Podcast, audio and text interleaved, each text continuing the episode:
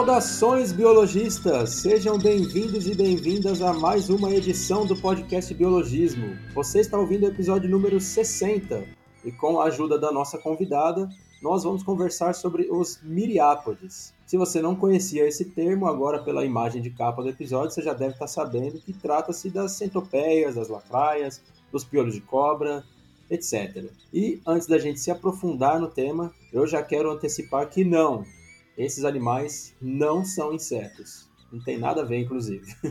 Bom, meu nome é Flávio, eu sou biólogo e estou acompanhado mais uma vez da minha amiga entomóloga Susan Cunha. Alô, alô, biologistas, eu sou a Susan, mais uma bióloga para inteirar o time do episódio de hoje. Que, como o Flávio falou, né, entomóloga como sou, tenho que reforçar a questão dos insetos. Os bichinhos de hoje não são insetos. E a nossa convidada vai trazer muita informação interessante sobre esse grupo animal que, olha, vamos combinar, né? Se usar sapato, eles estariam enrascados, né? Porque iria o salário todo para isso, né? Quantidade absurda de pernas, gente, tá louco? Que divagação, né? Isso aí, usam suas piadocas. Ah, eu tenho que, que começar daquele jeito, né, Flávio? O pessoal que acompanha já sabe. Isso aí, galera. Então, se você ainda não curte a gente nas redes sociais, segue lá, Biologismo, no Facebook, Instagram, TikTok, YouTube. Tamo lá em tudo, hein? Daqui a pouco, até se criar rede social nova, a gente tá lá também. Então, não, não perde tempo e vai lá. E além do convite para as redes sociais, a gente tem um recado importante para você que acompanha o nosso trabalho por aqui. Diga lá, Susan.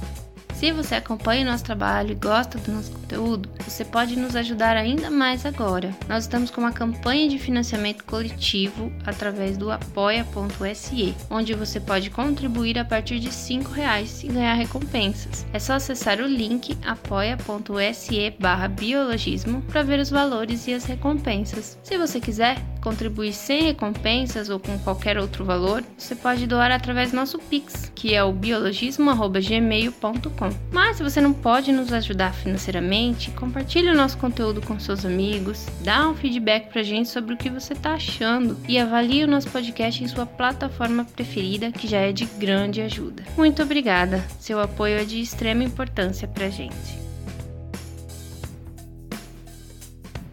Bom, dona Susan e suas piadocas, hoje a gente está acompanhado de uma podcaster, né? Não é todo é. dia que tem podcasters por aqui. Aliás, acho que foram poucos, né, que passaram aqui pelo, pelo podcast Biologismo, né? É, foram poucos, né? Então eu queria dizer que é um prazer recebê-la para essa conversa, dizer o nosso muito obrigado por topar bater esse papo com a gente e seja muito bem-vinda ao podcast Biologismo, Gabriele Abreu Nunes. É, o Lê é o especial, né? O toque especial. É, queria agradecer vocês pelo convite aí, é um prazer estar, estar aqui conversando com vocês, né?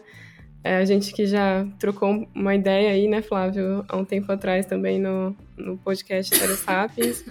Então é, é muito bom poder ter esses espaços, assim, pra gente bater papo, porque biólogo adora conversar, né? Biólogo, se deixar, cara, a gente não para mais. Então, para mim é um prazer aqui estar com vocês, gente. E a Susan tirou a minha piadinha. Eu queria dizer que eu ia fazer essa piadinha, Susan, mas você já, já se adiantou já. Mas é isso, né? É um grupo que, assim, em termos de, de pernas aí, de segmentos, eles têm para dar e vender, porque olha, é muita coisa. Pois é. Pô, foi legal demais aquela conversa que tive o privilégio de bater com vocês e com o Fernando do Desabraçando Árvores. Uhum. Bem bacana, muito legal ter participado já do podcast Sério Sapiens, que escuto sempre também. Para quem não sabe, a Gabi é, faz parte desse podcast, é apresentadora. E antes da gente falar quem são os miliápodes, para a gente entrar de vez nesse, nesse grupo, eu queria pedir exatamente isso, Gabi, para você se apresentar para os nossos ouvintes, falar um pouco sobre sua formação, sua área de atuação. É, como você falou, né, Flávio, é, faço, sou integrante, né, do, do podcast Sério Sapiens, a gente rotaciona aí a apresentação, mas para quem quiser, estou sempre por lá também, né, então a gente está nesse meio de divulgação científica há um pouco menos de tempo do que vocês, mas está é, sendo muito legal essa experiência. E em termos de formação, né, de experiência profissional mesmo, eu, eu sou bióloga, né, sou formada em ciências biológicas pelo FISCAR também, como boa parte dos integrantes do, do podcast. E tenho aí o bacharel e a licenciatura. E também, né, sou formada em. tenho um mestrado aí em ciências da engenharia ambiental, um pouco mais interdisciplinar do que a, a maioria. E, e, atualmente eu estou no doutorado, né? Eu faço doutorado em ecologia aplicada aqui na Exalc USP Piracicaba. Então, fui migrando aí de, de instituições, né? Mas isso foi muito legal, assim, para minha formação. E em relação ao grupo, a minha experiência com o grupo, ela foi muito bacana, que começou em 2014, no laboratório da UFSCar. E eu trabalhei com eles até mais ou menos 2018, 2019, né? Onde até tive a oportunidade de escrever uma espécie nova aí, que depois acho que dá pra gente conversar um pouco melhor. Mas eu tive essa tive a oportunidade, né, de trabalhar com esse grupo nesse, nesse meio tempo aí, foi muito legal. Bom, mas que legal, né, Gabi? Você, você conseguiu aí trabalhar com esse grupo, acho que é um grupo bem difícil, né? De se trabalhar, um pouco incomum até, né? Da gente ouvir e até na, na própria biologia, como a gente estava tava conversando em off antes do, do episódio, até na biologia meio que esse grupo não é muito conversado, né? E nossa, é, é uma experiência muito interessante. Mas fala para mim, você tá no doutorado, você tá trabalhando com grupos bem diferentes, Gabi? Então, né, é, eu mudei, assim, bastante de área. Eu mudei total de área, né? Eu, no, na graduação, eu trabalhei basicamente com esse grupo em cavernas, né? Mas aí depois, é, trabalhando com outras coisas, eu acabei mudando de área e acabei indo mais para a área de é, política pública, voltada para a gestão dos recursos naturais, monitoramento ambiental. Né? Então eu estou mais nessa área, assim, de... Eu não sei se vocês já ouviram falar, né, da abordagem de ciência da DAN. Uhum. Então eu trabalho atualmente com isso, voltado é, para monitoramento ambiental em unidades de conservação, áreas protegidas, né? Olha, que bacana. Dava um episódio... dá, dá um episódio só disso. Porque... Dava outro episódio, é. É um tema bem legal, um tema bem legal. E, mas assim, em relação aos miriápodas, né, eles, foi isso que você falou, eles são um grupo que é, assim, pouquíssimo discutido dentro da própria biologia, né, tem, a gente ainda tem pouco poucos materiais né, publicados, principalmente para o Brasil aqui, então é, é, muito difícil, desafiador assim trabalhar com, com esse grupo. E na graduação foi assim, quando minha orientadora, minha ex-orientadora, né, deu, falou, ah, você não quer trabalhar com, com quilópodes, né, na época, que é um, a gente vai falar, né, que é um grupo dentro de Miriápoda. Foi assim, fiquei assim, meu Deus, não tem, não tem nada sobre o grupo, como é que eu vou fazer? Então, mas foi bem bacana, assim, foi uma experiência boa. É um desafio, por, principalmente porque você comentou que não tem muito coisa do grupo, Sim. mas isso é bom, né? Como a gente já comentou em outros episódios, né, Flávio? Porque você, você é bem citado, você começa ali, você é precursora de tudo, então isso é muito bom pra sua carreira também. Né? A questão de você iniciar os estudos na área. Ah, com certeza. É, tem esse, esse lado ruim, ruim, entre aspas, né? Mas é isso que você falou. Você, uma que você tem a possibilidade de entrar em contato com, porque como são poucos especialistas, né, com um grupo, você entra em contato com muita gente no mundo todo para trocar experiência e e quando você consegue, de fato, tem muita espécie ainda para publicar, né? Tem muita espécie ainda para ser estudada dentro do, do grupo. Então, você, para quem pega, né, esse desafio, você acaba realmente tendo é, um ótimo material em mãos assim para trabalhar, para se tornar referência na área. Então, é bem bem bacana. É. Bom, eu sempre achei animais fantásticos, assim, é, fascinantes mesmo, por características bem peculiares, assim, bem diferentes. Essa questão da, da quantidade enorme de pernas, né, chama demais a atenção, né? E várias outras características também, várias outras uhum. peculiaridades também, né? Mas antes da gente se aprofundar um pouquinho né, no, no grupo, acho que seria legal, Gabi, a gente falar de uma forma geral, assim, né? Quem são os miriápodes, né? O grupo em si, ele. A gente estava comentando, né, que é um grupo que o pessoal geralmente tem uma certa ressalva, o público em geral, né? A sociedade em geral tem uma certa ressalva com miriápodas porque acha estranho, acha muitas vezes tem nojo, né? Acho que isso também ocorre um pouco para insetos, para alguns grupos de insetos, mas não é um inseto, né? é um grupo dentro de artrópodes. Então eles são basicamente é, um grupo terrestre de artrópodes, né? Então eles não têm asas, eles é um grupo caracterizado por antenas e falando assim biologicamente, né? O tronco, é, ao contrário de outros grupos, ele não não é subdividido dividido em tórax e abdômen, igual nos insetos, né? E outros táxons aí, outros grupos. Como a gente pode ver, né, aqueles, se a gente pegar uma foto de um miriápodo, é aquela coisinha comprida, cheia de pernas, com antena, né, ele não tem essa subdivisão aí, então é bem característico, assim, do grupo, dá pra gente bater o olho e falar, ah, isso é um miriápodo, então eu, eu acho que, de uma maneira, assim, bem simples, né, é esse grupo que tem bastante perninhas e tudo mais. E uma outra questão é que, dentro do grupo, como eles são animais geralmente, igual eu falei, terrestres, então eles dependem bastante de ambientes úmidos, cheio de serrapilheira, que a gente chama, que é materiais ali em decomposição, né, folhas, madeira e uma série de coisas ali que fica no solo. Eles são o que a gente chama de animais com uma característica mais fossorial, né? Então eles dependem muito mais, por exemplo, de características táteis, né, de cerdas, de por isso que eles têm antenas, uma série de outras coisas, do que necessariamente de um, um olho, assim, né, um ocelo bem desenvolvido. Então essa é uma outra característica do grupo, né? Eles são animais é, fossoriais, assim, terrestres, que dependem de ambientes bem úmidos, assim, para poder viver ali, né? É, então. E eu não sei se eu tô falando besteira, mas eles é, não necessariamente vivem é, debaixo da terra, né? Depende, né, do grupo que a gente estiver falando, porque muitos é, vivem na parte superficial da Terra ali, né? E quando a gente tá, quando você vai começar a remexer assim a parte superficial da Terra, quando você tem, por exemplo, é, um tronco em decomposição, é, umas folhas em decomposição, geralmente é ali naquela naquela camada mais superficial que eles vivem. Mas a gente também tem algumas, uh, algumas espécies que vivem em ambientes mais profundos, aí, ambientes subterrâneos, cavernas e tudo mais. Então você também tem esse grupo ocupando esses espaços. Mas no geral, a maioria das espécies vivem nessa camada mais superficial do solo mesmo, né? Tanto que eles são bons aí bioindicadores do solo, né? Mas eles conseguem sim, Flávio, viver mais é, em ambientes mais apertadinhos, mais ah, dentro sim. do solo, de rocha e tudo mais. É, legal. E mais no meio da serrapilheira, mais comum, né? Como você comentou, né? É, eles são bem característicos de serrapilheira, tanto que tem que tomar um certo cuidado ali, né? Quando você vai fazer coleta em campo, dependendo do grupo, né, que você estiver trabalhando, você não pode chegar enfiando a mão ali na serrapilheira, porque Sim. não é muito recomendado.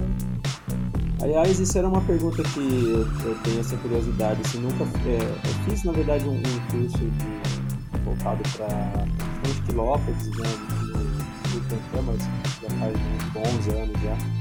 Uhum. E a coleta que era utilizada ali, como era uma, coleta de campo assim bem reduzido, né? Sim. Então era mais voltado para aquela coleta ativa mesmo de, de revirar a serrapilheira e tal. Mas a minha dúvida é essa, assim, é, qual, quais são os outros métodos de coleta? É claro que provavelmente para cada grupo deve ter uma, um, um, método mais específico, né? Mas, por exemplo, o Pitfall é bastante utilizado para isso ou não? Olha, é, é utilizado é, para alguns grupos, tipo é, diplópodes, né, ou até animais menores, como os mais difíceis, né, paurópoda, que eu vou falar depois. Mas, de maneira geral, as coletas ainda são feitas ali de forma individual, né, que você faz, você traça ali no solo, né, uma, uma camada ali de serrapilheira e você realmente revira e coleta indivíduo por indivíduo, né. Mesmo porque a, os diplópodes não, mas os quilópodes, eles são. Geralmente você não acha vários, né? Você vai achar um indivíduo sozinho ali no, no solo, eles não costumam viver em conjunto, né? Então, depende muito do, do, do grupo que a gente está falando. Mas, assim, dá para uhum. fazer essa coleta por meio de armadilhas, né, que a gente fala, e dá para fazer essa coleta individual, mas a mais utilizada realmente é a individual, viu? Essa de você pegar, coletar, colocar nos tubos Falcon, né, colocar individualmente. É, dá, uma, dá bastante trabalho, né? É muito difícil. Quando você vai fazer coleta de campo, né, os geralmente quilópodes são um pouco mais difíceis de você coletar, porque eles geralmente eles são muito ágeis, porque a gente está falando aí quilópode de lacraia. Uhum. Então, no geral, eles são muito difíceis de você coletar. Então, você tem que ser, assim, ter um olho muito treinado para você conseguir, né? E, e, geralmente as coletas são feitas ainda. Você pega, né, uma pinça, você tem um tamanho específico lá, e você vai coletando esses, esses animais, assim, meio que no, no olho, né? Então é bem difícil, assim. Eu demorei, eu lembro que eu demorei um bom tempo para conseguir pegar a prática de você pegar o, o, animal. Primeiro que você tem que tomar cuidado onde você pega, né? Para depois você conseguir identificar ele. E porque senão, né, se você pega de qualquer jeito, depois isso não, uhum. não tem uma, uma grande. não vale muito em termos de taxonomia para você depois diferenciar é, e chegar em uma espécie, né, em um gênero. Então tem toda esse, essa dificuldade. Agora os diplópodes, eles são mais tranquilos, um pouquinho mais tranquilos de pegar, porque eles são mais lentos, eles estão... Se você é, começa a revirar o solo, você já começa a encontrar eles nessa camada superficial, e eles geralmente são mais é, lentos, né? Então você consegue pegar eles com uma facilidade um pouquinho maior. É, e aí você falou do, dos diplópodes, né? Que eles são mais lerdinhos, assim, e tal, mais fácil de pegar.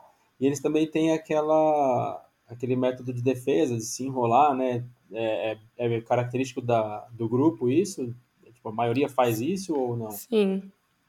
É, os dipópodes, eles, eles têm como característica essa defesa deles de se enrolar e quando para espantar alguns predadores. Até quando você pega, se você pegar um diplópode na mão, você vai ver que ele vai soltar uma defesa deles, uma gosminha ali que tem um cheiro específico bem característico, que é justamente para espantar predador e tudo mais. E mas assim, para nós, né, não faz nada. O máximo, talvez, dependendo da pessoa, cause ali uma, uma alergia, uma dermatite, mas é muito difícil. Então eles têm esse hábito, né, de se, se você encostar no diplópode, ele já vai se enrolar ali é, e ficar ali quietinho na dele, né? Ele não vai sair correndo, igual é, uma lacraia, por exemplo. Então é, é bem característico.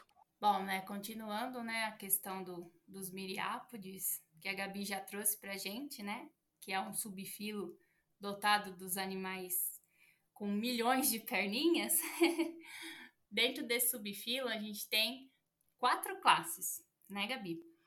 E as duas principais seriam os quilópoda e os diplópoda, que a gente já está falando aqui há algum tempo, né? E os quilópoda, acho que a gente já comentou aqui, né? Mas só refrescando para o pessoal agora é, pegar. Os quilópodas seriam aí as lacraias e as centopeias, e os diplópoda, os conhecidos por piolho de cobra, embuás, milípedes, enfim. Aí, é, diante disso aí, Gabi, você pode dizer para a gente, por favor, quais seriam as principais diferenças entre esses dois grupos principais, os quilópoda e os diplópoda? É, os dois mais famosinhos, né? Eles são os, as estrelinhas do, do grupo, né? Que todo mundo quer tirar foto. Mas é isso mesmo que você falou, Susan. O, os dois principais, né? Diplópodes e quilópodas, eles Primeiro, assim, só fazendo um adendo, que o grupo ele, ele é bem dividido entre segmentos, né? Então, por que, que eles são divididos? Quando a gente pega os diplópodes, a gente vai ver se, se você virar eles, né? Dá para virar tranquilo, porque, como eu falei, eles não têm, não têm perigo nenhum, né? Para saúde humana, nem nada do tipo. Se você virar um diplópoda, um piolho de cobra, né? Você vai ver que ele tem dois pares de, de pernas por segmento.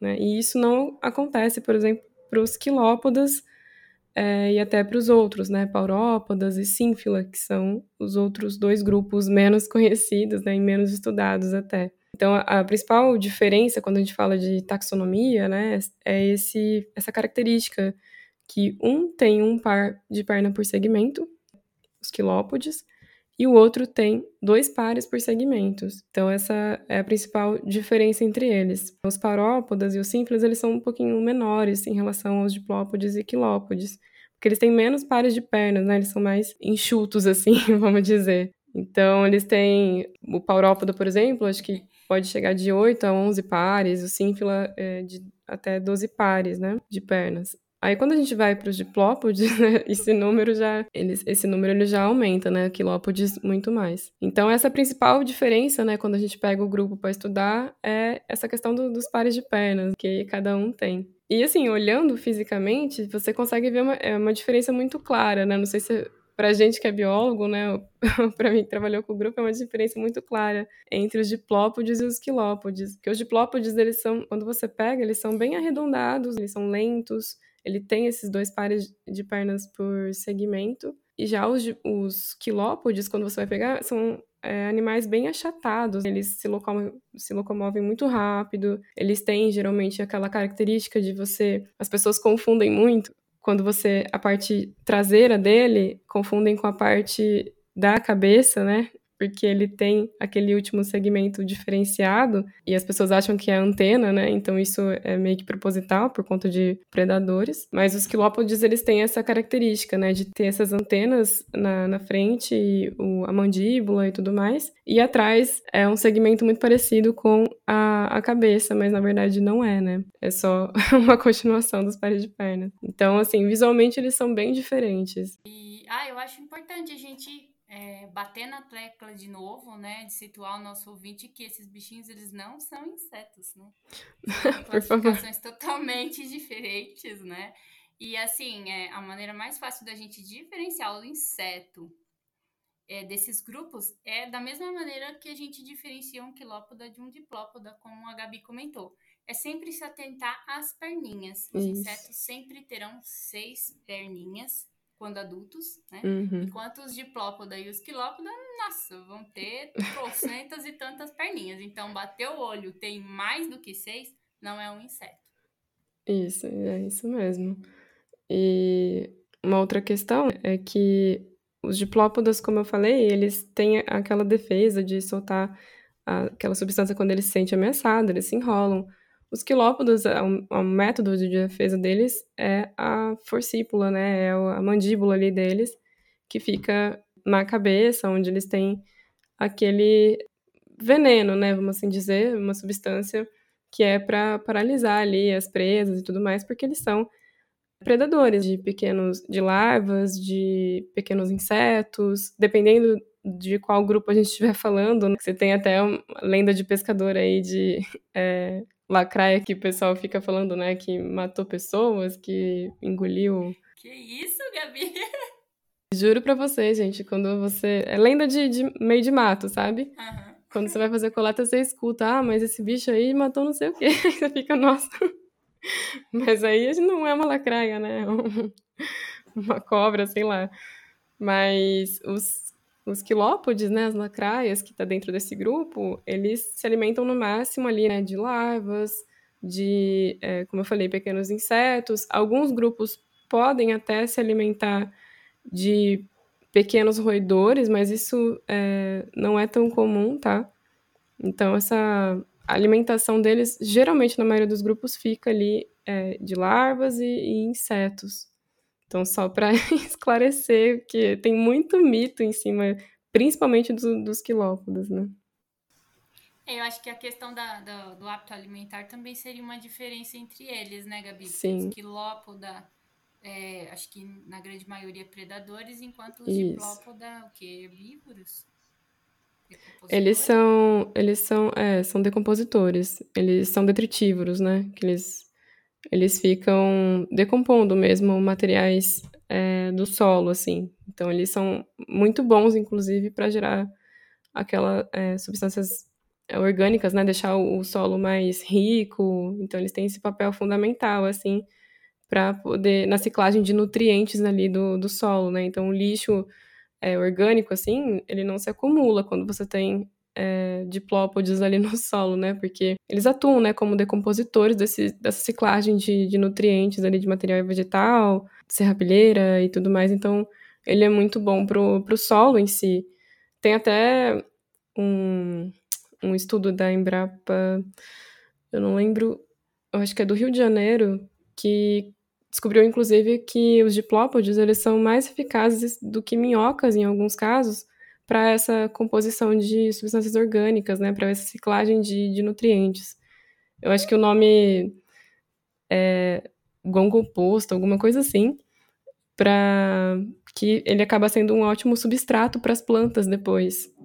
Então esse, esse solo ele fica tão rico que você pode né, utilizar como substrato depois, pode ser colocado em composteira, pode, enfim, uma série de outras é, utilizações aí possíveis e eu achei muito legal, porque geralmente a gente vê bastante minhoca, né, com, com essa utilização e não diplópodes. Pois é, também sempre ouço falar só das minhocas, mas legal saber também dessa importância ecológica, né, da, até a importância econômica, né, ajudar no, na, na, na, qualidade do solo ali, bem legal saber disso. É, é muito, é, é, é pouco falado, né, essa questão dos diplópodes, mas eles têm uma grande, além da ciclagem de nutrientes, tem uma série de ramificações aí possíveis para o ser humano poder utilizar também, igual eu falei, né, na ciclagem de nutrientes até para produção de alimentos. Uhum.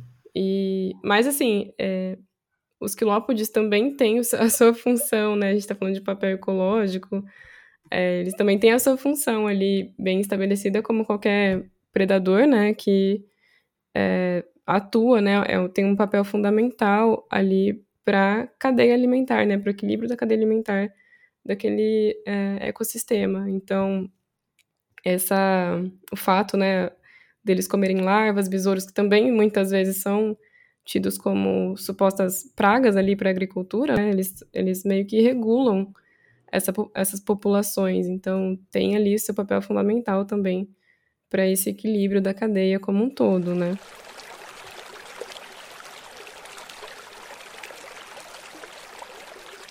Você tem representantes de cada. Você pega, né? Vocês mesmos falaram, acho que na introdução do episódio, a questão do piolho de cobra. Você tem algumas lacraias, né? Também como representantes de, dos quilópodes. E, e também é muito difícil, por exemplo, falar das outras classes do Paurópoda e Sínfila, porque eles são muito, assim, são pouco conhecidos, né? Na literatura e até que dirá no, no é, como é que fala, no gosto popular, assim, né? Uhum. Os miriápodos, eles também têm uma grande diversidade, né, de, é, de espécies. Passa aí, se eu não me engano, acho que de é, 15 mil e... mais de 15 mil espécies, né, 15.200 espécies, mais de 2 mil gêneros. Então, é um grupo, assim, bem representado e mais ainda subestimado, né? Porque justamente entra naquilo que eu falei que é, você tem poucos estudos com esse grupo. Diplópodes um pouquinho mais do que Quilópodes. Então, mas é um grupo muito diverso e que tem muito trabalho ainda para ser feito em cima dele, né? Uhum. Puta, mas 15 mil espécies? Caramba! A gente olha esse pelo de cobra, parece tudo a mesma coisa. Os taxonomistas choram agora, né? Ela eu falando isso. É, não, mas é que é, entra naquilo, né? A gente. Para quem trabalha com isso, você fica com, com o olho muito treinado, né? Para fazer essas diferenciações. É, eu confesso que diplópoda para mim também é um pouco é, difícil, né? Porque justamente eu não trabalhei diretamente com, com o grupo, apesar de indiretamente trabalhar com eles. Mas eles, ah, eles têm muitas é, diferenças até em quando a gente pega não só os formatos né, de, dos segmentos, as diferenciações é, para cada região, você tem cores diferentes, né? Isso para tanto diplópodes quanto quilópodes, você tem, nossa, você tem lacrés de um milhão de, de cores diferentes, que é muito legal, assim, quando você trabalha, pega para trabalhar, por exemplo, é, sei lá, um projeto de educação ambiental, é muito fácil chamar a atenção, porque eles, eu, pelo biólogo falando, né? Eu acho eles muito, assim, é, chamativos também. É, com certeza. Para biólogo tudo chama atenção, primeira coisa. É, então tem esse viés, né? Para nós tudo é. É, é. lindo, maravilhoso. Meus pais, eu lembro que uma época que eu estava fazendo estudo comportamental com lacraia que eu tive que levar no Natal para casa, porque não tinha, né? Não ia ficar ninguém no laboratório, eles queriam me matar. Falavam assim: o que, que você trouxe essa minhoca para casa? essa minhoca. Confesso que doeu. Doeu, mas a gente segue, né? Pesquisador. Faz parte. Tava comentando sobre a questão das lacraias, de diversidade e tudo mais, né, Gabi? É, uhum. Aquelas lacraias grandonas que aparecem naqueles documentários, aquele gênero escolopendra, Sim. a gente não tem aqui no Brasil, tem? Daquele tamanho? Tem uns representantes grandes assim no Brasil? Tem, tem sim. Tem? É, a... Olha só, que legal. a, a escolopendra, né, que escoloprendomorfa, a gente é, de fato, o representante da lacraia mesmo, como a gente vê em fotos, né. Os, as outras ordens, é, eu trabalhei especificamente com geofilomorfa, que é dentro de quilópoda, né, é, a gente chama de lacrainha ou centopeia mesmo, porque eles são menorzinhos, né, mas é um pouquinho diferente das lacraias mesmo, que é a escolopendromorfa.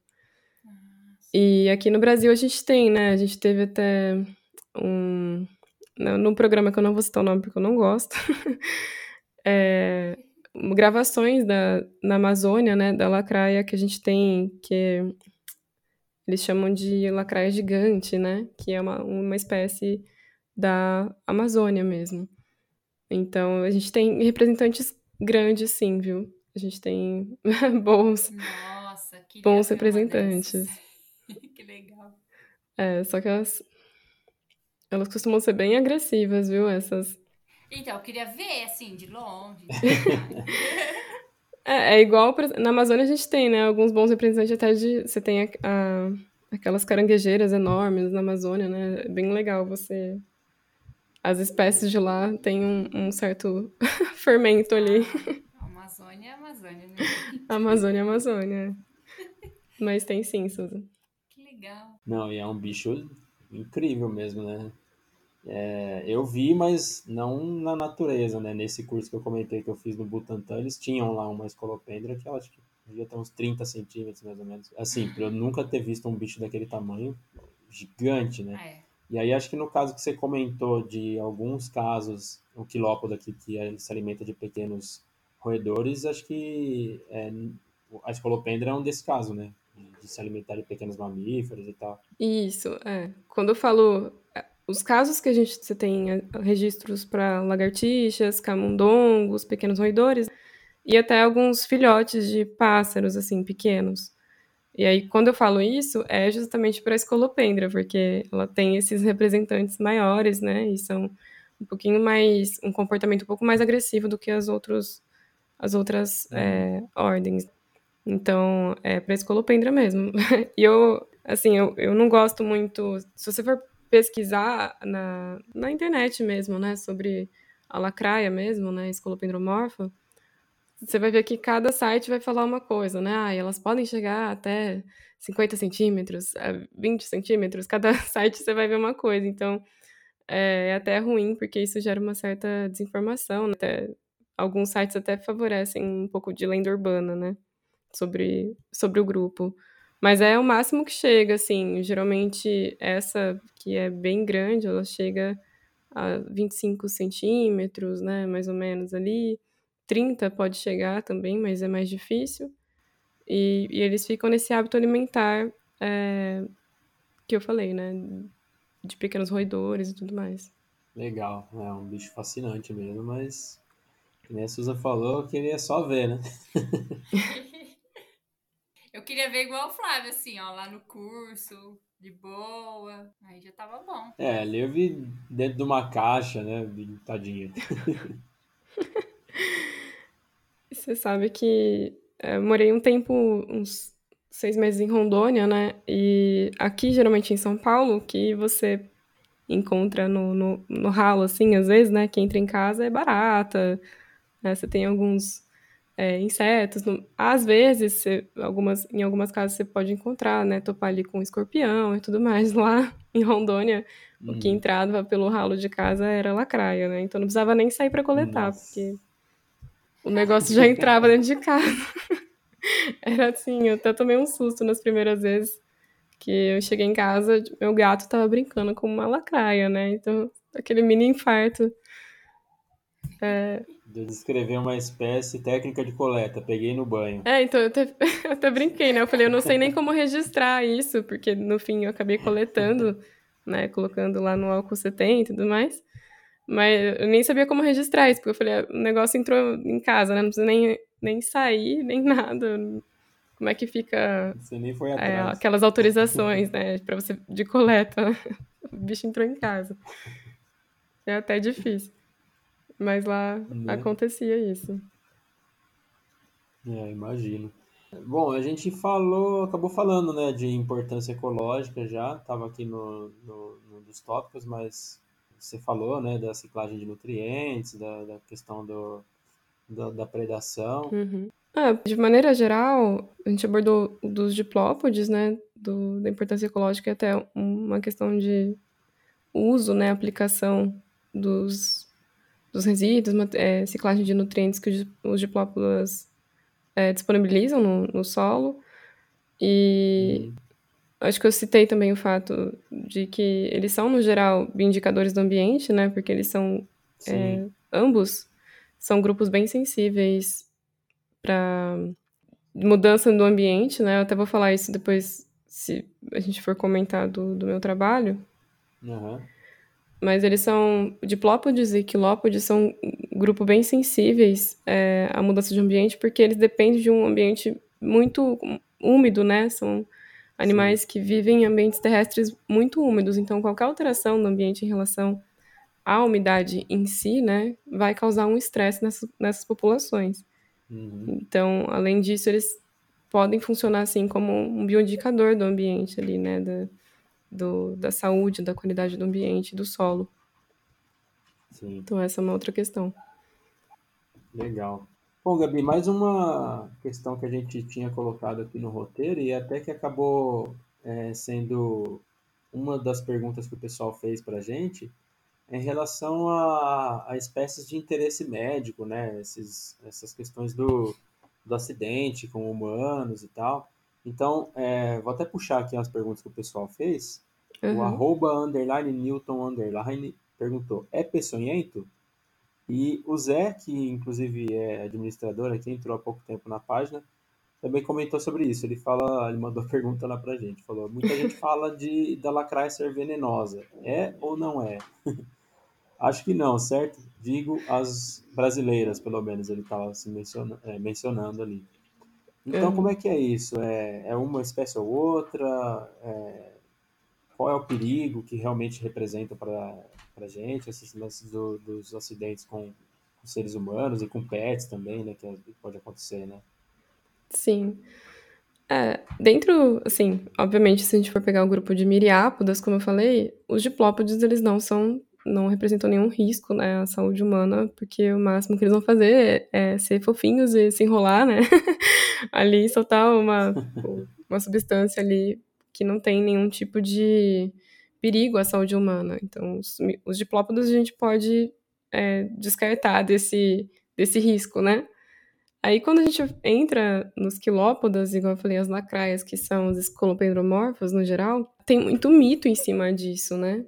Então, igual eu falei, quando você vai pro mato, é, gera, o pessoal pergunta, né? Quando você vai para campo, o pessoal pergunta: ah, mas isso daí não pode matar, né? Isso daí não tem perigo. E, assim, o que, o que a gente tem de estudo mostra que o veneno, ele é, ele, assim, é, é pouco tóxico para o homem. O veneno de lacraias, né? Eles têm, como eu falei, até uma diferenciação entre os grupos. As lacraias é, e quilópodas, no geral, eles têm ali na, na mandíbula, né, na forcípula, o veneno, mas esse veneno, para nós, ele hum, praticamente assim, é, é, pouquíssimo tóxico de maneira geral. O que é, a função desse veneno é paralisar as presas, né? Então, ajudar esses animais a se alimentar. Então, eles servem, no geral, para grupos menores, né, que a gente está falando. Então, igual eu falei, eles predam larvas, insetos, pequenos roedores, né? Para esses grupos, de fato, o veneno é um problema. Mas para nós, o que a gente tem de acidente com lacraias, no máximo ali você, dependendo da pessoa, se for uma pessoa alérgica, algumas pessoas têm algum tipo de reação com a toxina, mas o que acontece é ficar roxo, inchado, você ter aquela microlesão, né? Aquela lesão mais local. Dificilmente isso avança para um quadro sério. A gente não tem nenhum registro no Brasil, tá?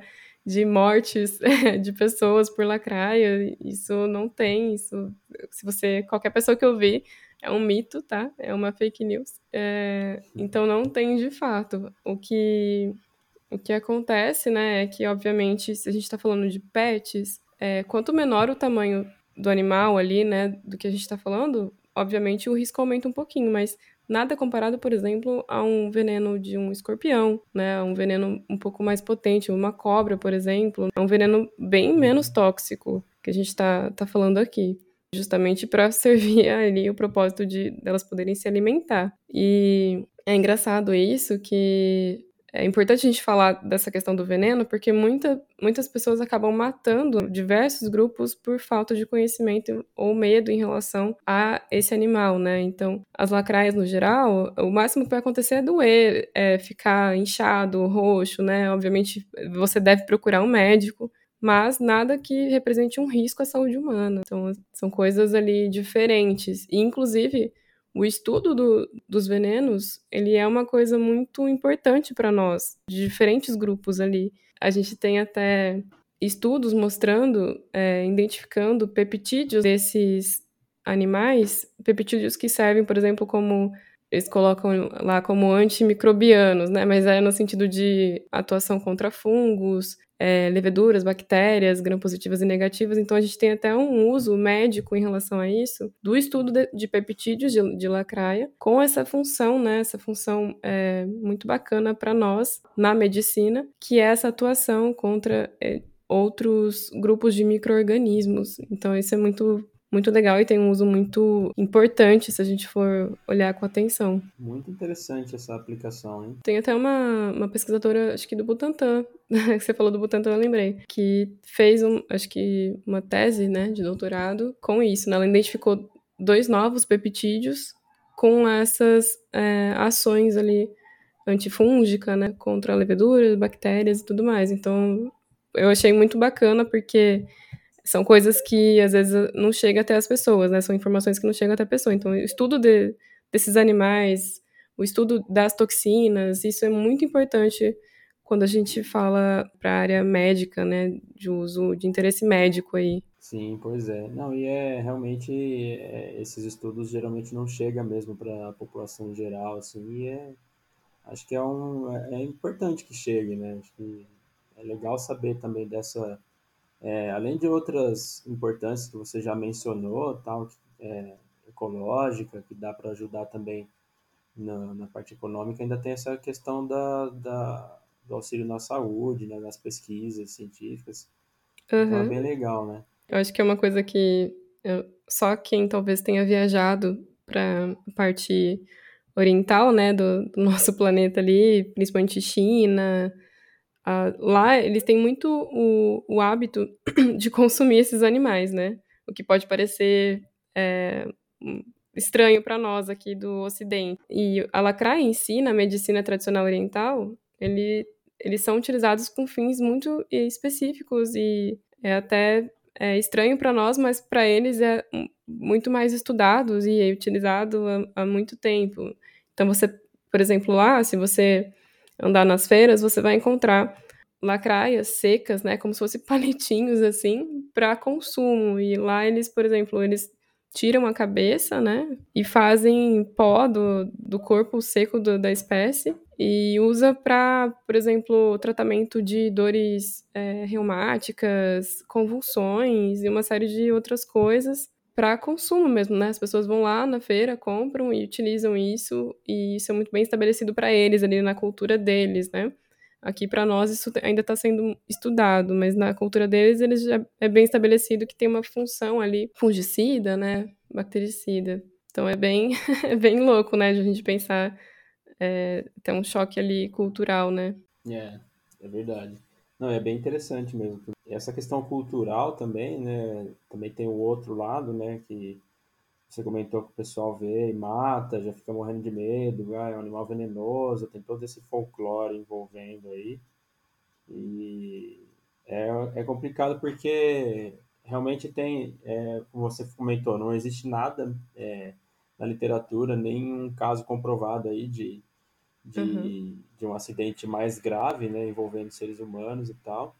Mas, de repente, talvez a, tem uma questão psicológica também, né? É, a aparência do bicho ali causa uma fobia na galera e aí o pessoal começa a associar o bicho a tudo que tem de ruim, né?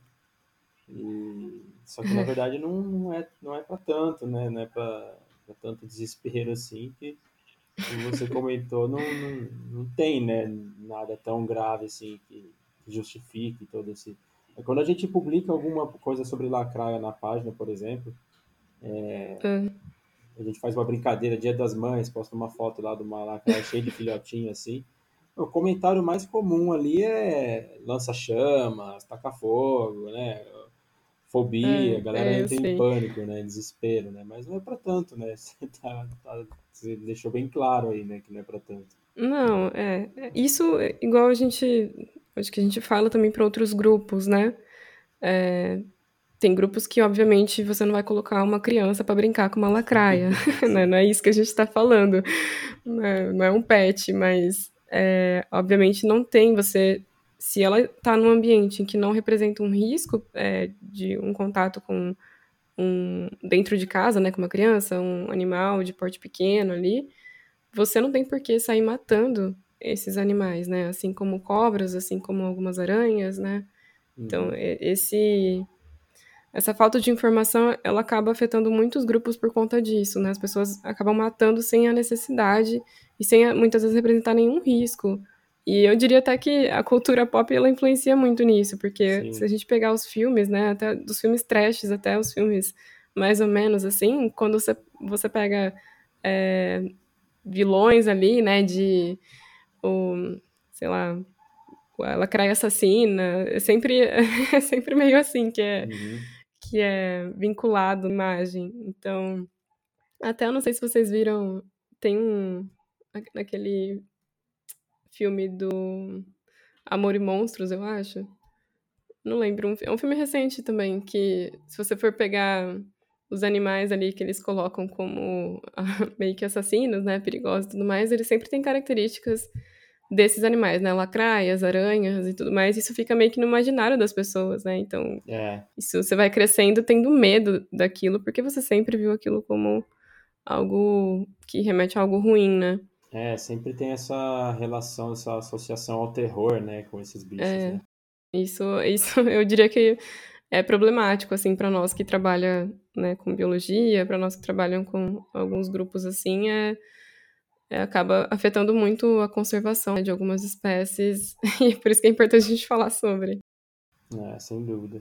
E assim, ainda acho que é importante a gente reforçar também, a gente é, mencionar que é, a gente compreende que algumas pessoas têm fobias mesmo, né, desses animais, fobias genuínas mesmo, né, desses uhum. e de diversos outros animais, né, tem muita gente com fobia de borboleta, por exemplo, né, e, Sim. né, não estamos dizendo que é frescura, nem nada do tipo, mas acho que é importante ressaltar isso também, que, que o animal não causa, não traz tanto perigo para a gente, então não precisa sair matando a torta direito e tal. Até porque tem gente que não tem fobia e mata o bicho na sacanagem mesmo, né? E na ignorância, né? Várias pessoas fazem isso. É, eu acho bizarro, porque pessoas que fazem isso até com animais que nunca tiveram, nunca representaram nenhum tipo de risco, né? Nem na cultura pop. Você pega a lagartixa, o pessoal mata. É. É, você hum. pega uma série de outros grupos que o pessoal mata também. E esses tempos atrás, é, em relação a essa fobia que você comentou, é, Flávio, aqui no, no condomínio onde eu moro, né? É, geralmente aparece, acho que é normal aparecer, né? Em condomínios, casas, aparece escorpião, pode aparecer lacraia, pode aparecer é, animais tidos como peçonhentos, né? Uhum. E a primeira reação das pessoas é isso que você falou, é, ah, taca fogo, ah, tetiza, ah, Vamos uhum. tentar exterminar o máximo possível. Quando, na verdade, quando você tem acesso à informação, você vê que não necessariamente você precisa fazer isso. Então, aqui no condomínio, por exemplo, a sugestão que eu dei para é, para a síndica foi aquelas, utilizar aquelas telas de é, aquelas telas bem finas nos bueiros, nos ralos e tudo mais. E uhum. só isso já resolveu o problema. Não apareceu mais nenhum tipo de animal peçonhento aqui no condomínio é, sem utilizar veneno, né? Sem utilizar sair matando tudo que tem. Então, pois é. tem soluções possíveis. É, exatamente. É só usar um pouquinho do, do, da, do bom senso e da lógica. Né? Sim. Gente, vocês viram esses tempos que saiu na internet umas reportagens de umas crianças com dedo roxo, perna roxa, que tinha passado piolho de cobra? Não, não vi não. Vocês eu acho que eu até recebi, mas eu, eu não eu não lembro, não sei se é o mesmo. Ah, então, que tipo, parecia que tava. Não é necro, necrosado. Era outra palavra que tava. É. Tava preta, sabe? A pele ficou preta, roxa no lugar, no lugar que eles passaram assim. E a pessoa, acho que a menina colocou o pé numa bota e aí ficou tudo roxo o pé e foi ver, tinha um piolho de cobra dentro da bota. E foi um terror, assim, que os bichos é, queimavam, aquela coisa toda, né? E eu cheguei a ouvir gente falando, ah, pior de cobra é perigoso, pior de cobra é perigoso. E eu sempre vi os piores de cobra normalmente, assim, sem uhum. trazer nenhum perigo, né?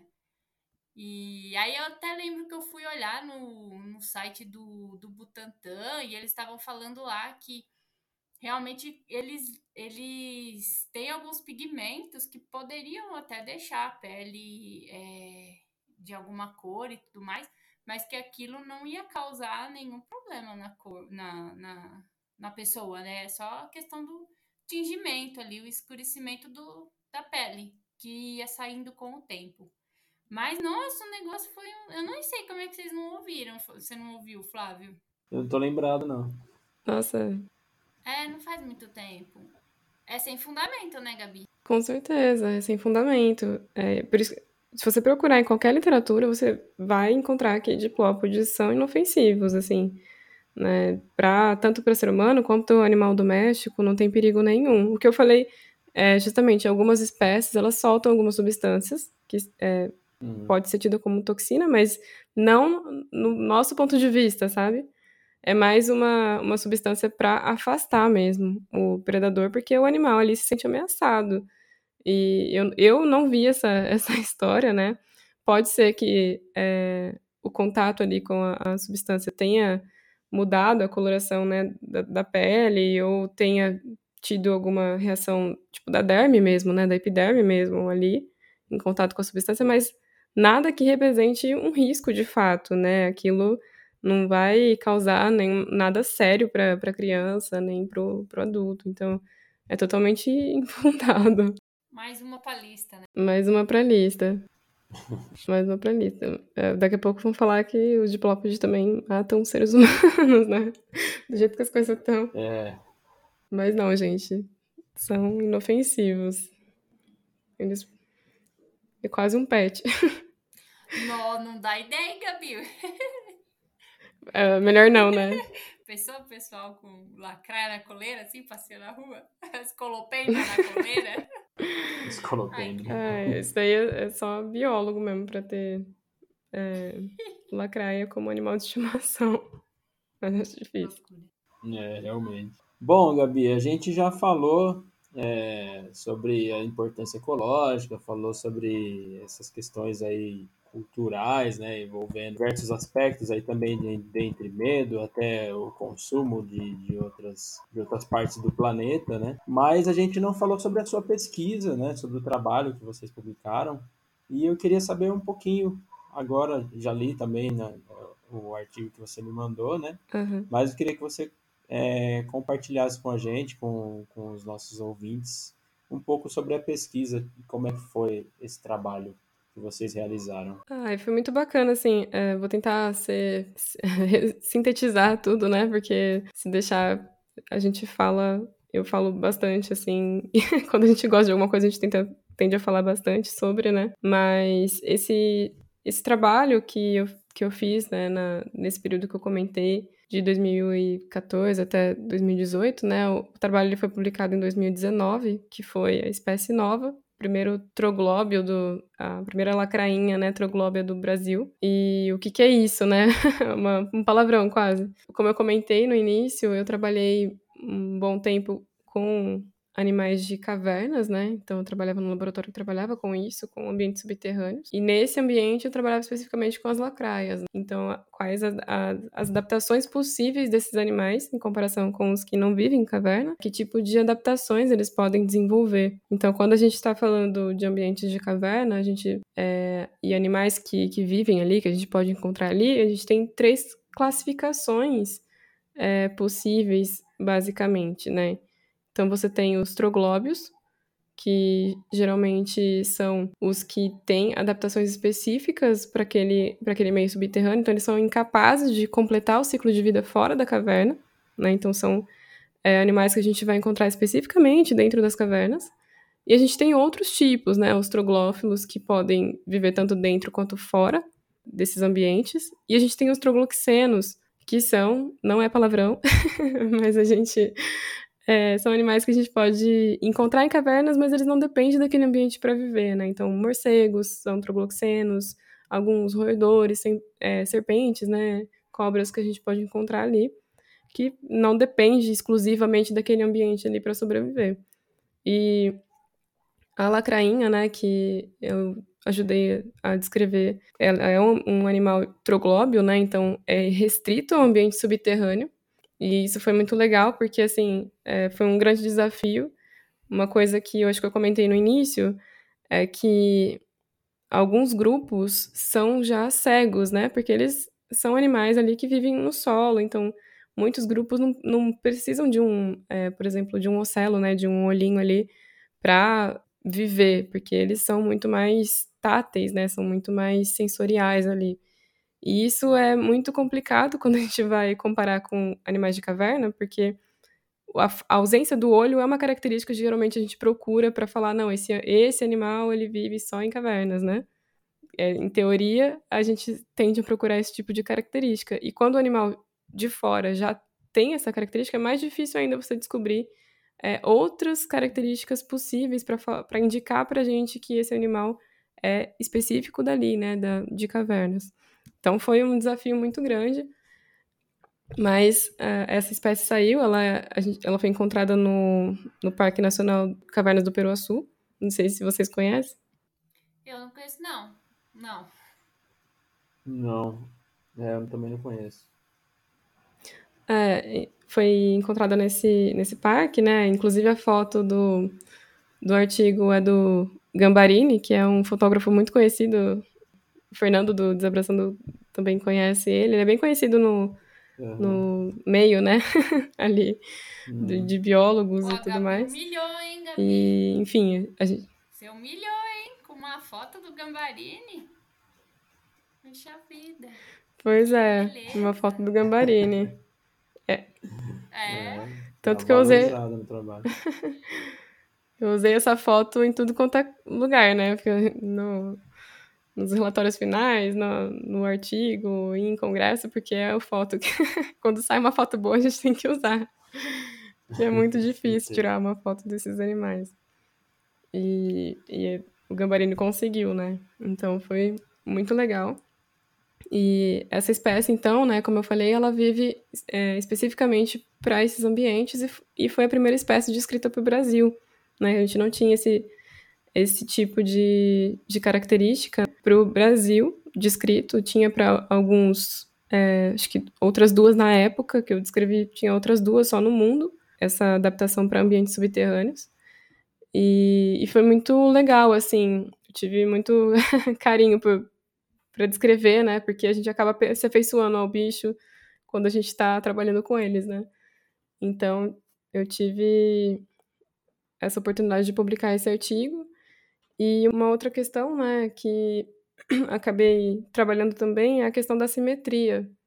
Porque a simetria, quando a gente está falando de é, taxonomia, né, filogenia e tudo mais, a gente tende a procurar os padrões. Acho que a Susan também está familiarizada com isso. A gente tende a procurar os padrões nas espécies para poder diferenciar, né, e seguir ali uma uma classificação para aquele grupo, né? Então, geralmente as pessoas não tendem a olhar para aquilo que não é o padrão. Geralmente a gente procura é, sempre esse padrãozinho para poder classificar.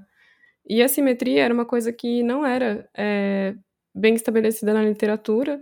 Inclusive, é, nesse trabalho, a gente conseguiu identificar a simetria para características que são é, bem definidas no grupo, né? Então, uma das diferenciações do grupo são as antenas, e a gente tinha simetria é, nos, nas coletas que a gente teve registro e tudo mais.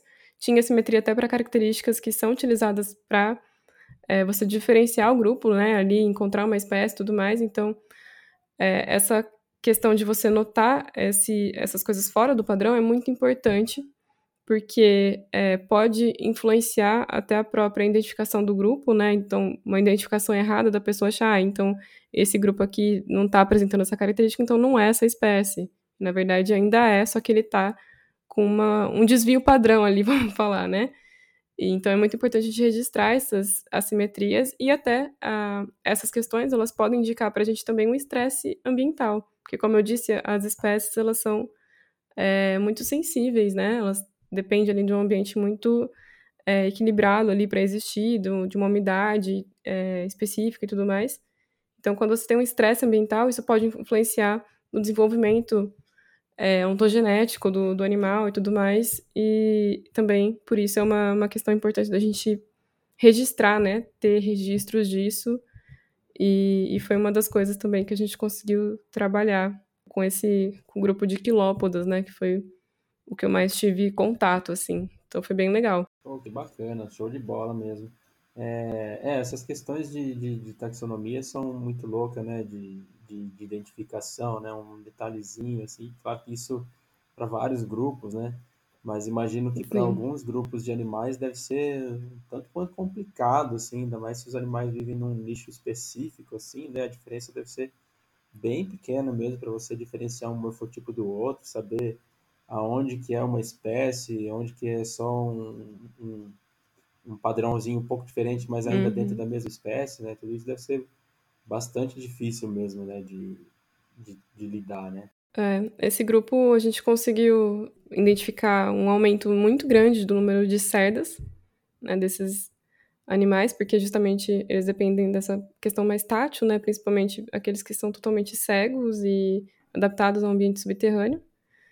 É, e a gente é, viu que também os animais ficavam muito mais alongados, né, então pernas alongadas, antenas alongadas, é, tudo para facilitar essa, essa parte mais sensorial, né?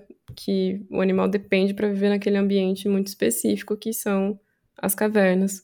Então é bem legal, assim, quando você abre o artigo, você vê lá né, os desenhos, as fotos, dá para ver bastante que eles têm uma série de adaptações ali, né? E isso para mim é o mais bacana de você estudar o ambiente subterrâneo, porque ele tem umas adaptações, né, uns processos evolutivos que são únicos daqueles ambientes. Então, é muito massa, assim.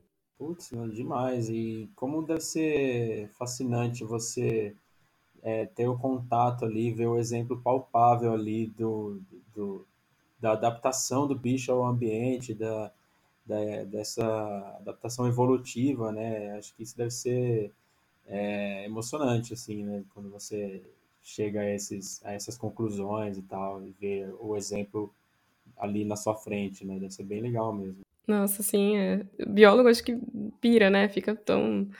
É, para nós é, é muito. Você fica fissurado naquilo.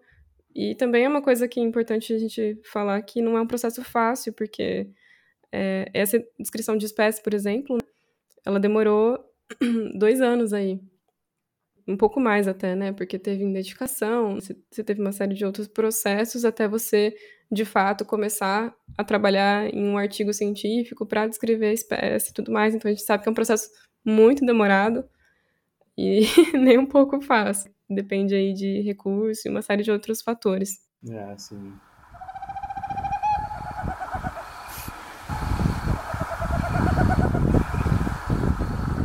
Aliás, falando é, nisso, Gabi, quero aproveitar esse gancho aí para falar justamente sobre isso, né? É, você comentou sobre algumas dificuldades e tal, e a gente tinha essa curiosidade de saber quais são as principais dificuldades para estudar o grupo, né? Do, dos quilópodos, do, desses, é, da espécie que vocês estavam pesquisando, e claro que também tem a questão que você mencionou agora, que é, infelizmente é um padrão, independente do tipo de, de pesquisa que seja realizado aqui no Brasil, né? Uhum. A questão do financiamento, né? Mas queria pedir para você falar um pouquinho sobre isso, essas dificuldades, quais são as maiores dificuldades, as principais dificuldades, pelo menos, para estudar o grupo. É, eu acho que além dessa questão né, do, do financiamento, como você falou, é, porque a ciência de base geralmente tem uma certa dificuldade também de conseguir recursos, né? Porque não é algo imediato, né? A ciência de base. Mas a gente sempre precisa da ciência de base para poder avançar em outras áreas, né? Então, no caso, você descrever uma espécie nova possibilita que futuramente outras pessoas estudem o interesse médico daquilo, estudem o interesse, o interesse para uhum. produção de alimentos, né? E uma série de outros utilizações. Então, a ciência de base geralmente é difícil de trabalhar porque você depende aí de, de recursos e equipamentos e tudo mais, né? Então, esse financiamento é um ponto importante. Mas, assim, é, a dificuldade específica do grupo é realmente a coleta que eu vejo, porque é, como eu falei, né, é difícil você até você pegar o jeito de coletar esses animais sem ter nenhuma coletar da maneira que não, não cause né, nenhum dano ali na, na estrutura para você poder identificar esses, essas espécies depois é uma dificuldade muito grande, principalmente para quilópoda, porque eles são muito rápidos. Então, quem já viu um quilópoda numa uma lacraia, por exemplo, em viva assim, você vê que o bicho é muito rápido, então é muito difícil. É... E também o próprio processo depois de você trabalhar com animais invertebrados de maneira geral é bem difícil porque você depende também de equipamentos específicos para poder identificar eles depois. Né? Você depende de lupa, de microscópio, de uma série de equipamentos ali uhum. para você conseguir dissecar, fazer todo o processo ali de você identificar uma espécie. Então, isso é uma dificuldade é bem grande. Aí a, a, literatura, né? Como eu citei, a literatura, a falta de literatura sobre os grupos também é uma questão que dificulta bastante ali. Tem sempre esse, esse intermédio de, igual a gente falou, vantagem, né? De você trabalhar com grupos que são pouco estudados, que você acaba tendo uma expertise ali em cima disso, mas também é muito difícil, porque você está gerando, é, trabalhando em, em cima de algo que ainda não é muito palpável, que não é muito estabelecido. Então, eu diria que no, no geral, é, essas são as dificuldades, principalmente quando a gente tenta estudar, por exemplo, comportamentos dessas espécies, porque, aliás, meu salve para quem trabalha com comportamento, né, de qualquer espécie, porque, gente, é um trampo muito difícil, além da, da taxonomia, né, porque você precisa estar tá ali o tempo todo monitorando o animal, fazendo as anotações, fazendo os experimentos, então é, depende de um tempo ali muito muito árduo ali para você conseguir ter é, bons resultados também, né? E eu Dizem acabei. Que quem trabalha com, com comportamento animal precisa de muita paciência, né? Nossa, demais, demais. Tanto que é, a parte comportamental do grupo foi uma, uma questão que eu não consegui finalizar, né? Não deu tempo de finalizar por conta disso, porque você tem que ter muito tempo, é, assim, depende de uma série de fatores ali para o experimento dar certo né? e, e até você manter esse animal ali. Tem sempre que estar tá alimentando, tem sempre que estar tá fazendo uhum. escala para poder ficar de olho. Então, essa parte comportamental é muito difícil. Por isso que eu dou o meu, meu salve aí para quem trabalha com isso. Muito bom, legal. É, é, Acho que essa parte da, da, da literatura, né, da literatura mais escassa, deve ser um ponto que pega bastante mesmo, né? E eu, quando saí da graduação, né, comentei que, que sempre gostei desses animais, achei, sempre achei animais interessantes, fascinantes. Uhum. E eu fui atrás, né, de, de, de alguma pós-graduação, tal, voltada para esse grupo e foi muito difícil de achar Na época não encontrei nada, para falar a verdade. Aí acho que achei numa cidade que eu não lembro nem qual era, mas era bem longe de, de onde eu morava, então ficava muito inviável para mim. Acabei uhum. deixando de canto, assim, e tal. E, então, às vezes é uma coisa que é, essa, essa é, pouca oferta, né? E pouca Sim. literatura também, às vezes pode ter esse problema, né? É, de, de, de desanimar, né? Uma, um, um, potencial pesquisador da área, né? É, esse, esses grupos, né? Geralmente a gente comentou que tem poucos especialistas na área, né? Trabalhando com, com eles especificamente. Aqui no Brasil, é, você falou dessa dificuldade de achar o curso, né? Aqui no Brasil a gente tem mais na Federal do Mato Grosso, que trabalha, que tem um pesquisador que trabalha com as, a, as os quilópodas, mas mais com as lacraias, né? Uhum. E, e, é muito difícil, porque realmente, é, se você quer se especializar nisso, você tem que caçar, caçar, caçar até achar algum grupo de pesquisa que você consiga trabalhar, que você consiga é, desenvolver ali um estudo, seja de taxonomia, né, seja de comportamento, seja, sei lá, ecologia do grupo, mas realmente é, é muito escasso isso. E uma coisa também que eu acho que fica de, de reflexão pra gente é que no meio da zoologia eu, eu vejo que é difícil entrar também, viu? É, no meio da zoologia a gente tem uma série de, de restrições assim em relação aos ao próprio produzir o conhecimento no, no sentido de que é, as pessoas não gostam muito de compartilhar. não sei se vocês sentem isso. Ah, entendi. Não, não, não tinha pensado nisso mesmo. É, eu, assim, comparando as áreas que, que eu trabalho atualmente, né, eu vejo que na Zou, às vezes o pessoal gosta tanto do bicho que às vezes não, não quer compartilhar muito as coisas, sabe? E eu acho que isso Sim. acaba atrasando um pouco até a produção de conhecimento em relação ao grupo, né? Porque quanto mais pessoas trabalhando com isso, mais rápido a gente avança. É, porque quando eu terminei, pelo menos, a, a, minha, a minha pesquisa, né, ficou muitas espécies ainda para fazer essa descrição, e espécies que a gente tinha certeza que, é, de fato, são espécies novas. É, você tem ali um leque gigantesco para trabalhar, mas eu acho que é, precisa, a gente precisa avançar um pouco mais nessa questão da, das parcerias, né, de facilitar é, a troca de conhecimentos para esse avanço, né? Nossa, sem dúvidas. E que pena que existe isso, né? É uma coisa extremamente contraproducente, né? É, não faz nem sentido, né? Não. Você trabalhando num, num meio acadêmico, é, segurar a informação. Acho que quanto mais compartilhar, mais benéfico para todo mundo, né? É, até mesmo nessa questão da, da, da, ciência de base, né? Que você comentou. Uhum. É, então, eu acho que, principalmente no cenário que a gente está de mudanças climáticas, que a gente está numa corrida contra o tempo para descrever as espécies antes que elas se, antes que elas acabem, né, antes que elas se extingam. Pois é. é eu acho que esse, essa parceria, essas parcerias elas têm que cada vez mais ser algo natural para que a gente consiga avançar de forma muito mais rápida, porque senão, de fato, assim como já acontece, né, as espécies vão acabar entrando em extinção antes mesmo da gente descobrir que elas existem. E isso é, assim, uma pena, né, que a gente tenha ainda que estar tá discutindo essa questão de é, acesso, né, ao conhecimento e tudo mais. É, realmente.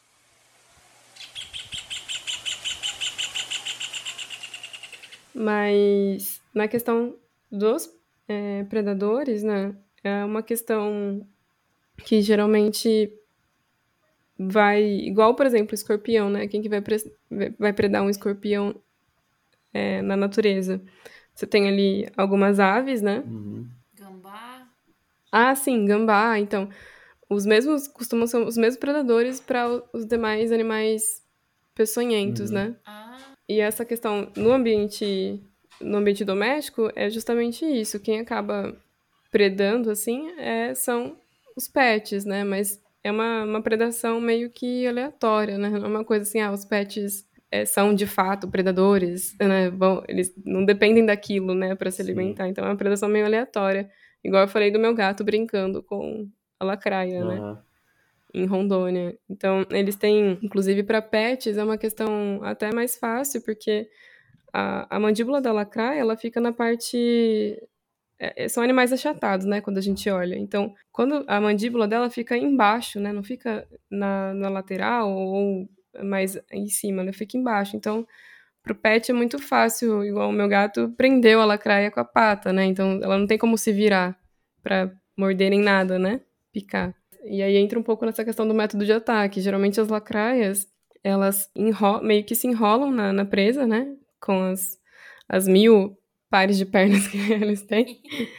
E, e, eles até enganam um pouco com aquela questão do segmento traseiro, né? Porque ele parece uma, uma cabeça, né? Então, eles acabam se enrolando, né? É, tem, enganam também com esse segmento traseiro para poder fazer, é, aplicar né, o, o veneno, injetar o veneno na, na presa em si, né? Então, geralmente eles têm que se enrolar e virar, porque justamente isso, a forcípula, que é onde fica a glândula de veneno, ela fica embaixo. Então, ela não consegue igual qualquer outro animal, né, que acaba fa fazendo essa picada mais frontal. Ela tem que dar aquela viradinha para conseguir é, fazer injetar esse, esse veneno para paralisar e tudo mais uh, as presas.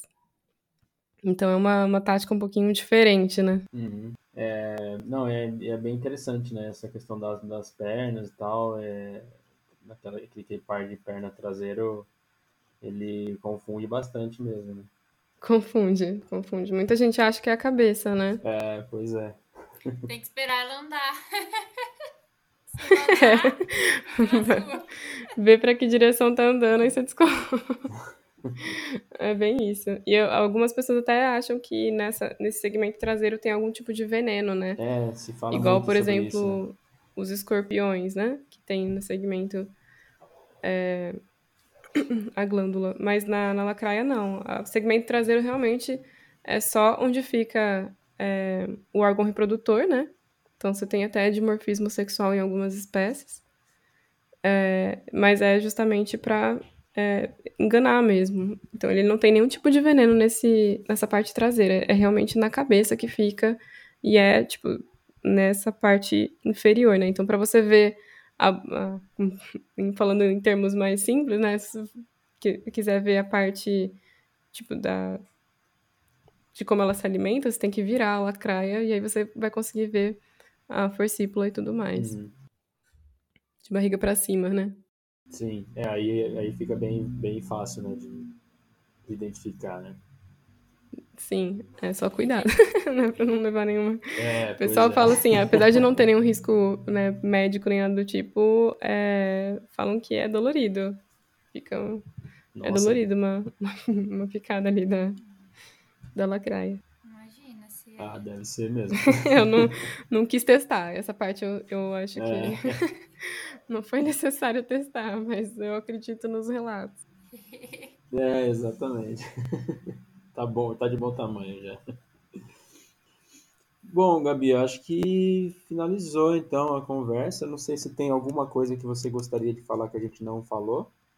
Eu acho que, no geral, era realmente isso, né? Eu espero que, que tenha dado para pegar um pouquinho desmistificar um pouco do grupo, né, desse medo que as pessoas têm do grupo, é, e apresentar esses comparativos, né, o que, que é um diplópoda, o que, que é um quilópoda, e que o grupo também vai além desses dois, né, tem, outros, tem outras duas classes aí no meio.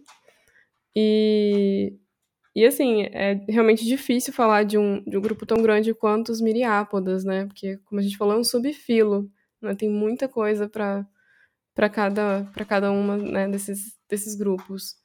Então, eu espero que tenha dado para pegar um gostinho aí e as pessoas não terem tanto receio assim do, do grupo. Imagina, foi ótimo, foi uma conversa legal demais. Mas ainda tem mais um pouquinho de bate-papo aqui.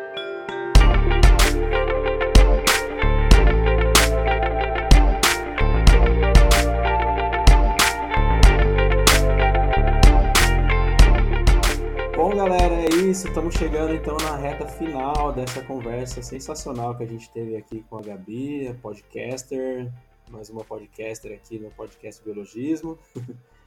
E já queria pedir para ela é, dar o pontapé inicial aqui no nosso quadro de indicações culturais, compartilhar com a gente, com os nossos ouvintes, suas indicações, Gabi.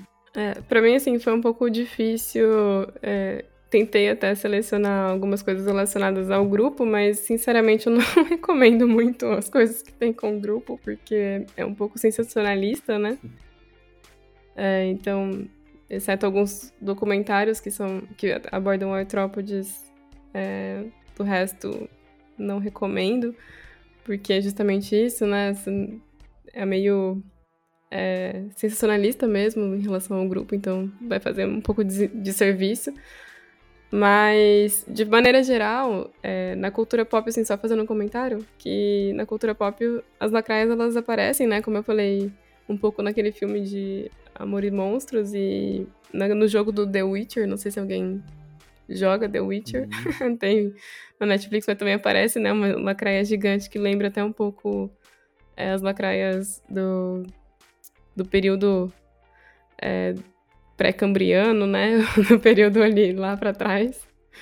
E é bem legal, porque assim, dá pra gente ter um gostinho de como que eram as os animais antes, né, de, de, de tudo. Uhum. Mas de indicação cultural, eu vou dar indicações, obviamente, é, pra galera ouvir o, o podcast Sério Sapiens.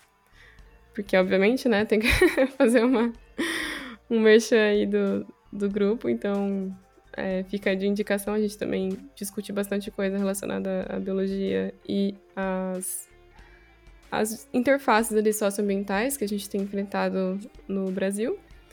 E eu dou uma outra indicação que não é exatamente é, um filme, né? Ou é, um material de áudio, né? De podcast, que é a plataforma iNaturalist. Eu não sei se vocês conhecem. É, para quem tem, assim, gosta de observar a fauna, gosta, né? Até quem não é biólogo e tudo mais. É, eu deixo de indicação a esse, essa plataforma, porque ela é bem legal, tem bastante pessoas ali que entram, fazem seu cadastro e conseguem compartilhar informações sobre a fauna, observação, local, né, geolocalização. E, e é bem legal porque você ajuda pesquisas com isso, né? Então você adquire também um pouco de, de informação sobre o grupo e consegue compartilhar ali com pesquisadores do mundo todo é, as suas observações. Então tem vários projetos rolando aí e entra até um pouco no, na, na minha área de atuação atual, né, que é a ciência cidadã. Muito bom. É, eu já ouvi falar, mas ainda não, não fui atrás, não. Mas agora, com a sua indicação, eu vou. É, achei bem interessante a indicação. E, sem dúvida, você tinha que indicar o, o, o Série Sapiens, porque é muito legal o trabalho que vocês fazem. Eu gosto bastante do profissionalismo com o qual vocês é, lidam com, com o podcast. Vocês estão de parabéns. E, inclusive, Obrigada. a minha indicação é justamente um episódio recente que vocês lançaram, que eu ouvi esses dias, faz uns três ou quatro dias que eu ouvi, que eu gostei muito, achei que foi um dos episódios mais legais assim, que eu ouvi, que é sobre a seleção sexual, foi com a com a Érica, né? Esqueci o uhum, sobrenome dela agora. Sim. Érica... Érica Marquez. Isso. Foi bem legal mesmo, aquele episódio que até volta alguns trechos para ouvir, assim, foi bem bacana mesmo. Ah, que legal. Uma conversa legal demais. E, e, além do, desse episódio do Sério Sapiens, eu também quero indicar um, um podcast que chama-se Sinapse, é, com o Pedro Loss e um outro rapaz que eu não sei o nome, esqueci agora. Mas ali eles falam sobre ciência, falam sobre física, né? Principalmente, que uhum. eles são físicos, né? Os dois. E falam sobre é, astronomia também, universo. Então tem, eles têm umas divagações bem malucas ali, de vez em quando. Não, não entendo muito do que eles falam ali, porque não sou da área mas é, um, é bem, bem bacana para quem gosta dessa conversa de, de, ciência, de física, de astronomia, acho que é bastante válido. É uma conversa bem descontraída assim também. Acho que vale a pena. Que legal. É... E você, Susan? Poxa, a Gabi falando de lacrar em filmes e tudo mais. Eu lembrei que tem um, aparece uma lacraia no Hobbit. Vocês lembram? No disso? Hobbit? Oh, que ele perde o anel, o Bilbo perde o anel lá no momento, no primeiro filme. E aí o anel cai lá embaixo, parece uma lacraia do nada, aí o anel entra na, na, na, na perninha assim da lacraia. Gente, eu lembrei Nossa, disso eu não lembrava nada. disso. Ah, é Mas verdade. enfim. É verdade, tem mesmo. Boa, eu não lembrava. Ai, nossa. Mas legal. E aquela questão que a Gabi comentou, né? Da cultura pop e já coloca o bicho ali como associado ao terror, né? Porque É, é igual, é igual no The Witcher, né? A mesma coisa. Lacraia gigante, monstro e tudo mais, né? Que né? fazer o quê? É o que temos na, na cultura pop ainda. pois é. Tô esperando um filme da Disney, né? Com uma lacraia bonitinha. É, Falando, quem sabe? Vamos aguardar. Igual tem a vida de insetos, né? É, verdade. É, lá tem, tem diplópodas, né? Na vida de inseto. É verdade, tem diplópodas. Agora, agora que eu falei da vida de insetos, eu lembrei. Tem diplópodas mesmo. Tá aí, gente. Bom, mas a minha indicação hoje, eu- a gente vai continuar no Série Sapiens. Eu queria indicar dois episódios. Aí eu vou dar uma de tiete aqui agora. Eu vou, queria indicar dois episódios do podcast Série Sapiens. O episódio 13, que é um que eu mais gostei até agora, que foi o sobre sustentabilidade e alimentação. Que palavra difícil de falar. Eu acho que é muito, muito importante todos os, os levantamentos, questionamentos que vocês fizeram durante o episódio, principalmente nos dias atuais, né? Que a gente tem enfrentado aí hoje. Uhum. E o episódio 10, claro, né? É. Que o Flávio participou junto com o Fernando Lima e a Gabi e tudo mais. No episódio sobre o papel da podosfera na divulgação científica. Que direto eu escuto ele de novo, de novo, de novo, que eu acho bem bacana, assim. O pessoal fala desde o começo, a questão de como começou, né, a Sim. divulgação científica. Eu acho que é bem interessante, assim, dá, um, dá uma motivada também para quem tá escutando. Então é isso, eu queria indicar hoje esses dois episódios do Série Sapiens.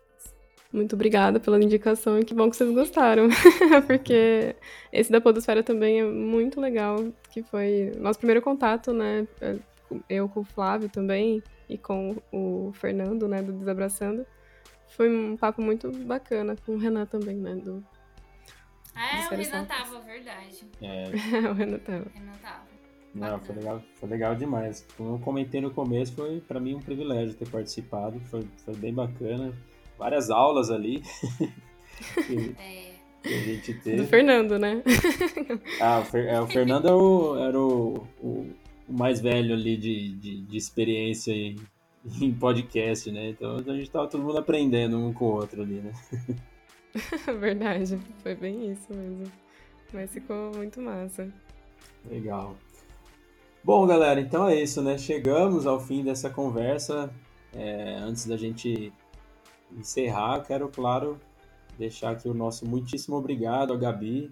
Foi um, um enorme prazer para a gente bater esse papo com você sobre esses bichos que eu acho extremamente fascinantes.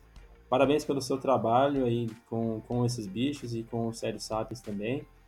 E, claro, as portas da Biologismo estão sempre abertas para vocês. Obrigadão. Obrigada a vocês, gente, pelo convite. Para mim é, é um prazer estar aqui conversando, né, e discutindo sobre um grupo tão importante e tão pouco estudado. Então, eu me sinto honrada aí pelo convite e também fico à disposição de vocês. Quando vocês quiserem falar de ciência cidadã, outros temas, estamos aí também. E o- o- as portas do Sério Sapiens também estão sempre abertas. Ah, eu também queria deixar meu agradecimento para Gabi. Obrigada pela participação de hoje, Gabi. Tamo junto. Um prazer enorme ter você aqui conosco. E vida longa, né? Esse projeto tão importante que vocês estão desenvolvendo e que vem aí para somar para muita gente. Muito obrigada. O próximo churrasco vai ser um crossover do biologismo Opa. com o Sério Sapiens. Fica aí. Cadê o churrasco, hein? É, então. Beleza, então, galera. Bom, a gente vai ficando por aqui. Deixo aqui o nosso muitíssimo obrigado a você que sobreviveu até aqui. Novos episódios do podcast Biologismo a cada duas quartas-feiras nas principais plataformas de streaming. Deixe seu feedback pra gente. Se você está curtindo, deixe uma avaliação aí no, no Spotify, no, na sua plataforma preferida. E manda um e-mail pra gente aí para dizer o que você está achando, biologismo.gmail.com. É, manda um salve nas redes sociais, pode mandar sugestões, críticas, elogios, sempre bem-vindo. A gente sempre quer saber a opinião dos nossos seguidores e dos nossos ouvintes. Então é isso, galera. Muito obrigado a todos. Um grande abraço e até o próximo episódio. Tchau, tchau. Tchau, tchau. Até. Tchau, tchau, gente. Até. Bom dia, boa tarde, boa noite, igual a gente fala. Esse episódio foi apresentado por Flávio Diniz com comentários de Susan Cunha e a participação de Gabriele Nunes. O roteiro, a edição e a arte foram elaborados por Flávio Diniz.